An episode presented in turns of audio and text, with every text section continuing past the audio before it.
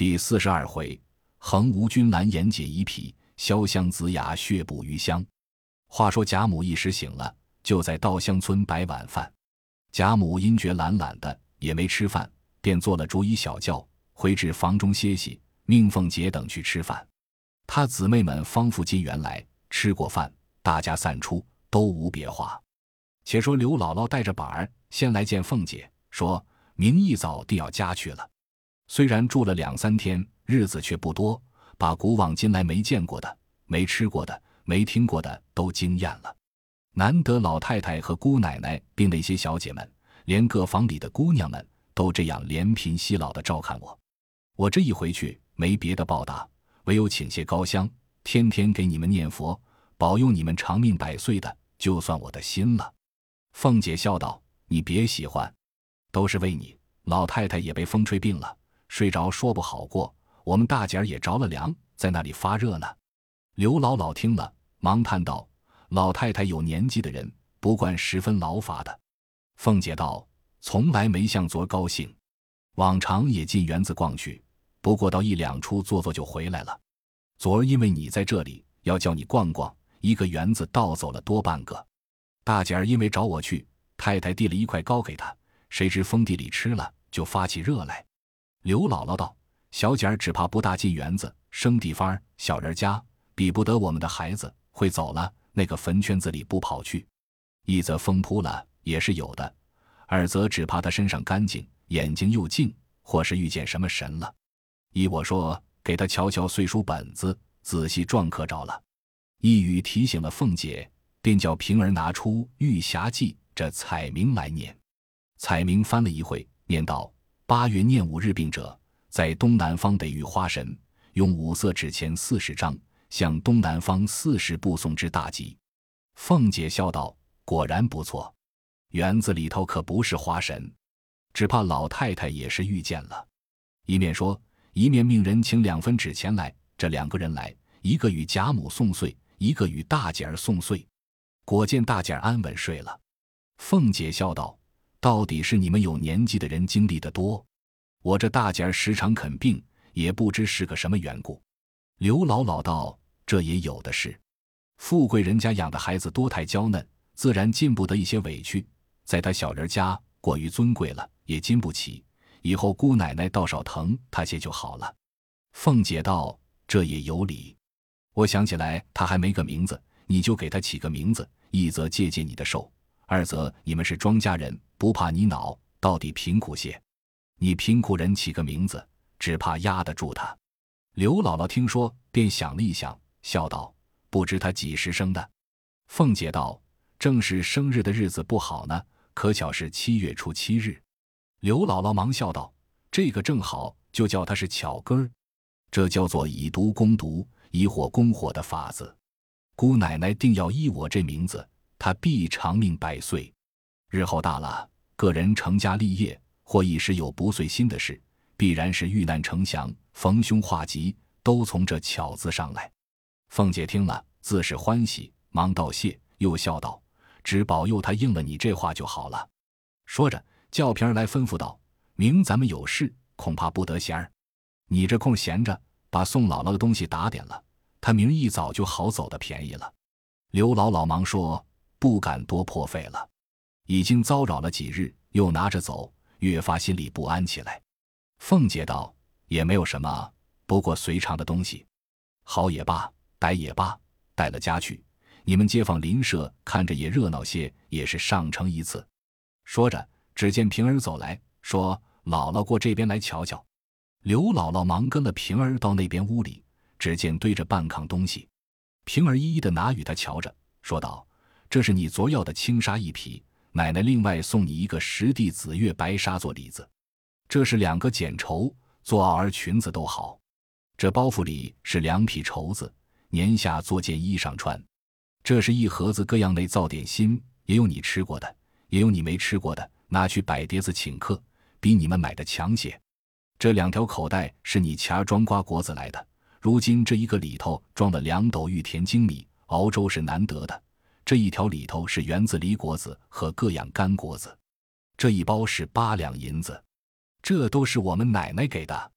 这两包，每包里头五十两，共是一百两，是太太给的，叫你拿去，或者做个小本买卖，或是置几亩地，以后再别求亲靠友的。”说着，又悄悄地笑道：“这两件袄儿和两条裙子，还有四块包头，一包绒线，可是我送姥姥的。那衣裳虽是旧的，我也没大狠穿。你要弃嫌，我就不敢说了。”平儿说：“一样。”刘姥姥念一句佛，已经念了几千声佛了。又见平儿也送的这些东西，又如此谦逊，忙念佛道：“姑娘说那里话来？这样好东西，我还弃嫌？我便有银子。”也没处去买这样的呢，只是我怪骚的，收了不好，不收又辜负了姑娘的心。平儿笑道：“休说外话，咱们都是自己，我才这样。你放心收了吧，我还和你要东西呢。到年下，你只把你们晒的那灰条、菜根子和豇豆、扁豆、茄子、葫芦条各样干菜带下来，我们这里上上下下都爱吃。这个就算了，别的一概不要。”别枉费了心，刘姥姥千恩万谢的答应了。平儿道：“你只管睡你的去，我替你收拾妥当了，就放在这里。明一早打发小厮们雇辆车装上，不用你费一点心的。”刘姥姥越发感激不尽，过来又千恩万谢的辞了凤姐，方过贾母这边睡了一夜。次早梳洗了，就要告辞，因贾母欠安，众人都过来请安。出去传请大夫，一时婆子回说大夫来了，老嬷嬷请贾母进幔子去坐。贾母道：“我也老了，那里养不出那阿呜来，还怕他不成？不用放幔子，就这样瞧吧。”众婆子听了，便拿过一张小桌来，放下一个小枕头，便命人请。一时只见贾珍、贾琏、贾蓉三个人将王太医领来，王太医不敢走甬路。只走傍街，跟着贾珍到了街机上，早有两个婆子在两边打起帘子，两个婆子在前导引进去。又见宝玉迎了出来，只见贾母穿着青皱绸衣斗珠的羊皮褂子，端坐在榻上，两边四个未留头的小丫鬟都拿着银帚、树鱼等物，又有五六个老嬷嬷燕翅排立两傍，碧纱橱后，隐隐约约有许多穿红着绿戴宝簪珠的人。王太医便不敢抬头，忙上来请了安。贾母见他穿着六品服色，便知是御医了，含笑问：“供奉好。”因问贾珍：“这位供奉贵姓？”贾珍等忙回：“姓王。”贾母笑道：“当日太医院正堂有个王君孝，好卖稀。”王太医忙躬身低头，含笑回说：“那是晚生的家属祖。”贾母听了，笑道：“原来这样。”也是失交了，一面说，一面慢慢的伸手放在小枕头上。老嬷嬷端着一张小物，连忙放在小桌前，略偏些。王太医便屈一膝坐下，歪着头枕了半日，又枕了那只手，忙欠身低头退出。贾母笑道：“劳动了，珍儿让出去，好生看茶。”贾珍、贾琏等忙答应了几个事，复领王太医出至外书房中。王太医说：“太夫人并无别症，不过偶感一点风凉，究竟不用吃药，不过略清淡些，暖着一点就好了。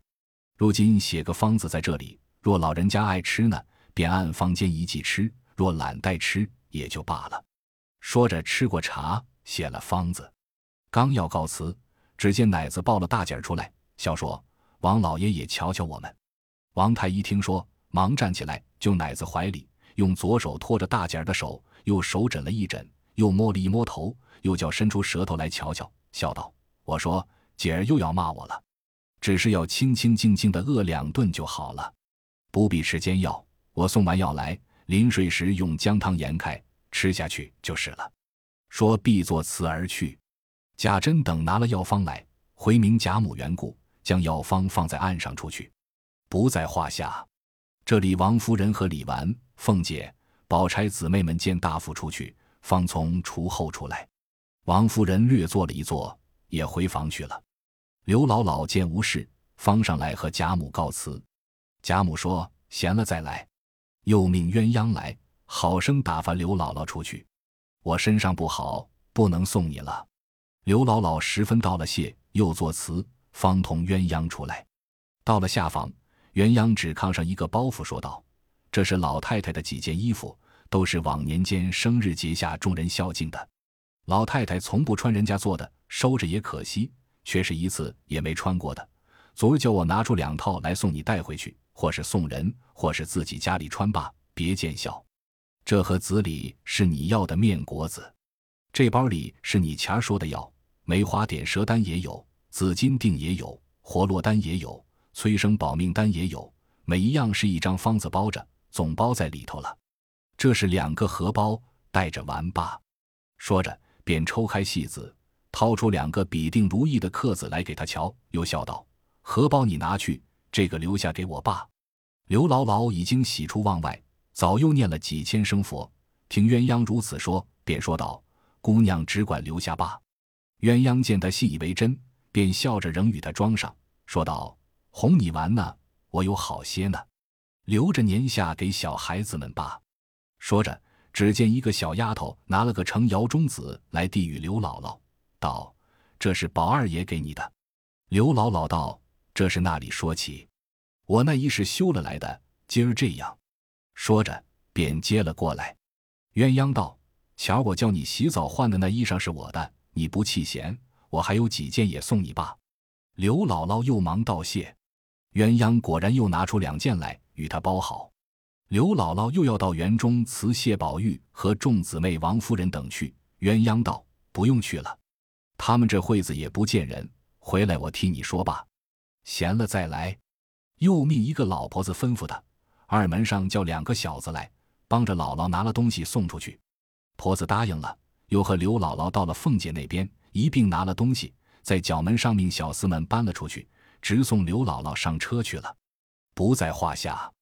且说宝钗等吃过早饭，又往贾母处问过安，回园至分路之处，宝钗便叫黛玉道：“平儿跟我来，有一句话问你。”黛玉便同了宝钗来至恒芜院中，进了房，宝钗便坐了，笑道：“你跪下，我要审你。”黛玉不解何故，因笑道：“你瞧这宝丫头疯了，审问我什么？”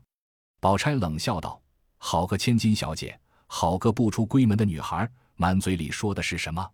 你只实说便罢。”黛玉不解，只管发笑，心里也不免疑惑起来，口里只说：“我何曾说什么来？你不过要捏我的错罢了。你倒说出来，我听听。”宝钗笑道：“你还装憨儿？昨儿行酒令儿，你说的是什么？我竟不知哪里来的。”黛玉一想。方想起来，昨日于检点，把《牡丹亭》《西厢记》说了两句，不觉红了脸，便上来搂着宝钗笑道：“好姐姐，原是我不知道，随口说的。你交给我，我再不说了。”宝钗笑道：“我也不知道，听你说的怪声的，所以请教你。”黛玉道：“好姐姐，你别说与别人，我以后再不说了。”宝钗见他羞得满脸绯红，满口央告。便不肯再往下追，因拉他坐下吃茶，款款的告诉他道：“你当我是谁？我也是个淘气的，从小七八岁上也够个人馋的。我们家也算是个读书人家，祖父手里也爱藏书。先是人口多，姊妹弟兄都在一处，都怕看正经书。弟兄们也有爱诗的，也有爱词的，诸如这西厢琵琶以及元人百种，无所不有。”他们是偷背着我们看，我们却也偷背着他们看。后来大人知道了，打的打，骂的骂，烧的烧，才丢开了。所以咱们女孩家不认得字的倒好，男人们读书不明理，尚且不如不读书的好，何况你我？就连作诗写字等事，这并非你我分内之事，究竟也不是男人分内之事。男人们读书明理，辅国治民，这便好了。只是如今并不听见有这样的人读了书，倒更坏了。这是疏误了他，可惜他也把书糟蹋了。所以竟不如耕种买卖，倒没有什么大害处。你我只该做些真知仿记的事才是。偏又认得了字，既认得了字，不过捡那正经的看也罢了。最怕见了些杂书，移了性情，就不可救了。一席话说的，黛玉垂头吃茶，心下暗服。只有答应是的一字。忽见素云进来说：“我们奶奶请二位姑娘商议要紧的事呢。二姑娘、三姑娘、四姑娘、史大姑娘、宝二爷都在那里等着呢。宝钗道：“又是什么事？”黛玉道：“咱们到了那里就知道了。”说着，便和宝钗往到乡村来。果见众人都在那里。李纨见了他两个，先笑道：“社还没起，就有托花的了。四丫头要告一年的假呢。”黛玉笑道。都是老太太昨儿一句话，又叫她画什么园子图，惹得她乐得告假了。探春笑道：“也别要怪老太太，都是刘姥姥一句话。”黛玉忙接道：“可是呢，都是他一句话。他是那一门子的姥姥，直叫他个母蝗虫就是了。”说着，大家都笑起来。宝钗笑道：“世上的话，到了凤丫头嘴里也就尽了。幸而凤丫头不认得字，不大通。”不过一概是世俗取笑，唯有皮儿这簇狭嘴，他用春秋的法子，将世俗的粗话搓其要，删其繁，再加润色比方出来，一句是一句。这母蝗虫三字，把昨日那些刑警都现出来了。亏他想的倒也快。众人听了，都笑道：“你这一注解，也就不在他两个以下。”李公才道：“我请你们来，大家商议，给他多少日子的假。”我给了他一个月，他嫌少，你们怎么说？黛玉道：“论理一年也不多，这园子盖才盖了一年，如今要画，自然得两年的功夫呢。又要研墨，又要蘸笔，又要铺纸，又要这颜色，又要……刚说到这里，众人知道他是取笑惜春，便都笑问说：还要怎样？黛玉也自己掌不住，笑道：又要照着这样慢慢的画，可不得二年的功夫。众人听了。都拍手笑个不住，宝钗笑道：“又要照着这个慢慢的话，这落后一句最妙。所以昨日那些笑话虽然可笑，回想是没味的。你们细想平儿这几句话，虽是淡淡的，回想却有滋味，我倒笑得动不得了。”惜春道：“都是宝姐姐赞的，她越发逞强。这会子拿我也取笑。”黛玉忙拉他笑道：“我且问你，还是单画这园子呢？”还是连我们众人都画在上头呢。惜春道：“原说只画这园子的，昨儿老太太又说单画了园子，成个房样子了，叫连人都画上，就像行乐似的才好。我又不会这宫戏楼台，又不会画人物，又不好驳回，正为这个为难呢。”黛玉道：“人物还容易，你草虫上不能。”李纨道：“你又说不通的话了。”这个上头那里又用得着草虫，或者灵毛倒要点缀一两样。黛玉笑道：“别的草虫不画罢了，昨儿的母蝗虫不画上，岂不缺了点？”众人听了，又都笑起来。黛玉一面笑得两手捧着胸口，一面说道：“你快画吧，我连提拔都有了，起个名字就叫做邪皇大教徒。”众人听了，越发轰然大笑，前仰后合。只听咕咚一声响，不知什么到了，急忙看时，原来是史湘云伏在椅子背上，那椅子原不曾放稳，被他全身扶着杯子大笑，他又不提防，两下里错了劲，向东一歪，连人带椅子都歪倒了，幸有板壁挡住，不曾落地。众人一见，越发笑个不住。宝玉忙赶上去扶了起来，方渐渐的止了笑。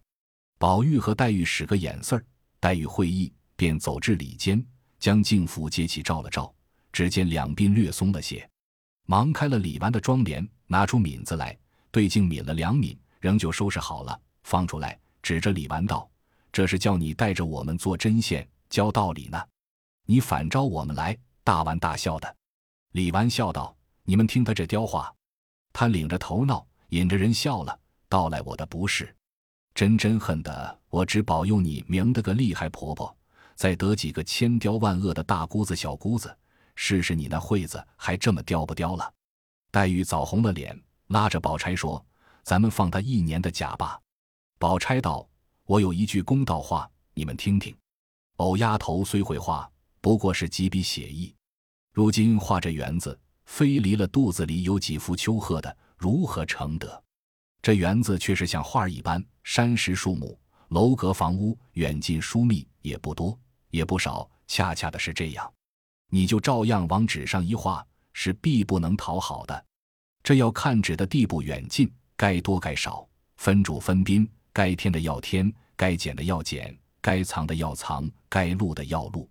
这一起了稿子，再端详斟酌，方成一幅图样。第二件，这些楼台房舍是必要用界画的，一点不留神，栏杆也歪了，柱子也塌了，门窗也斜了，阶梯也离了缝，甚至于桌子挤到墙里去，花盆放在帘子上来，岂不倒成了一张笑话了？第三件，安插人物也要有疏密，有高低，衣着裙带，手指足部最是要紧，一笔不细，不是肿了手，就是夹了脚。染脸丝发倒是小事，依我看来，竟难得很。如今一年的假也太多，一月的假也太少，竟给他半年的假，再派了宝兄弟帮着他，并不是为宝兄弟知道教着他画。那就更无了事，为的是有不知道的或难安插的，宝兄弟好拿出去问问那几个会画的相公，就容易了。宝玉听了，欣喜地说：“这话极是。”詹子亮的宫戏楼台就极好，程日兴的美人是绝技，如今就问他们去。宝钗道：“我说你是无事忙，说了一声你就要问去，也等着商议定了再去。如今且说拿什么画？”宝玉道：“家里有雪浪纸，又大又脱墨。”宝钗冷笑道：“我说你不中用，那雪浪纸写字画写一画，或是会山水的画南宗山水，脱墨尽的村搜。拿了画这个又不脱色，又难往，画也不好，纸也可惜。我教你一个法子，原先盖着园子就有一张细纸图样，虽是匠人描的，那地步方向是不错的。”你和太太要了出来，也比着那纸大小，和凤丫头要块重卷，叫相公给烦了出来，叫他照着这图样删补着立了稿子，添了人物就是了。就是配这些青绿颜色，并泥金泥银，也得他们配去。你们也得另笼上封炉子，预备画胶、出胶、洗笔，还得一个粉油大案，铺上毡子。你们那些碟子也不全，笔也不全。都得重新再弄一份才好。惜春道：“我何曾有这些画器？不过随手写字的笔画画罢了。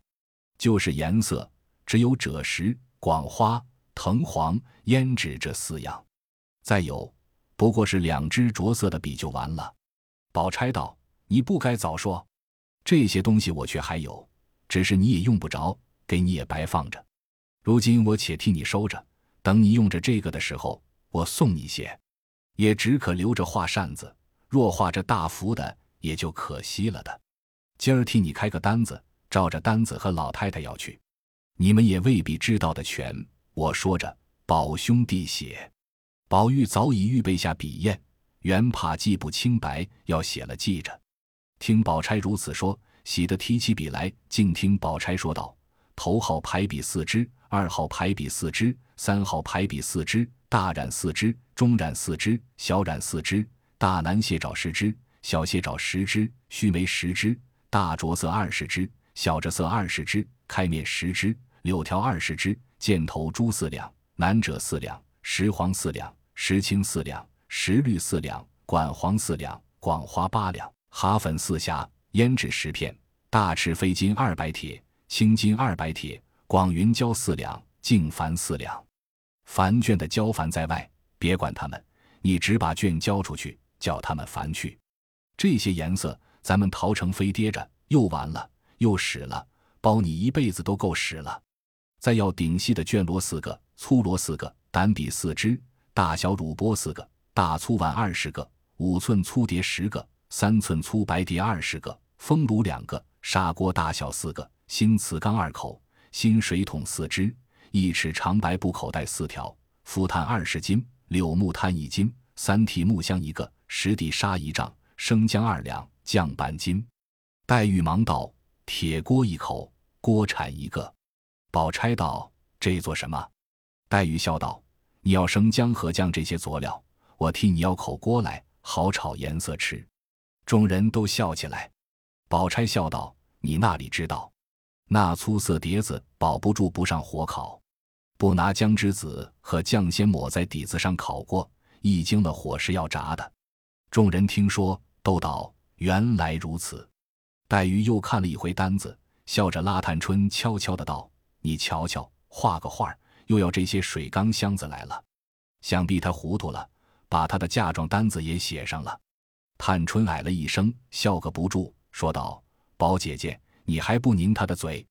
你问问他编排你的话。”宝钗笑道：“不用问，狗嘴里还有象牙不成？”一面说，一面走上来，把黛玉按在炕上，便要拧他的脸。黛玉笑着，忙央告道：“好姐姐，饶了我吧。平儿年纪小，只知说，不知道轻重。做姐姐的教导我，姐姐不饶我。”我还求谁去？众人不知话内有因，都笑道：“说的好可怜见的，连我们也软了，饶了他吧。”宝钗原是和他玩，忽听他又拉扯上前番，说他胡看杂书的话，便不好再和他厮闹，放弃他来。黛玉笑道：“到底是姐姐，要是我再不饶人的。”宝钗笑指他道：“怪不得老太太疼你，众人爱你伶俐，今儿我也怪疼你的了。”过来，我替你把头发拢一拢。黛玉果然转过身来，宝钗用手拢上去。宝玉在傍看着，只觉更好，不觉后悔，不该令他抿上鬓去，也该留着。此时叫他替他抿去。正自胡想，只见宝钗说道：“写完了，明回老太太去。若家里有的就罢，若没有的，就拿些钱去买了来，我帮着你们配。”宝玉忙收了单子。大家又说了一回闲话，至晚饭后，又往贾母处来请安。贾母原没有大病，不过是劳乏了，兼着了些凉，温存了一日，又吃了一剂药，疏散了疏散，至晚也就好了。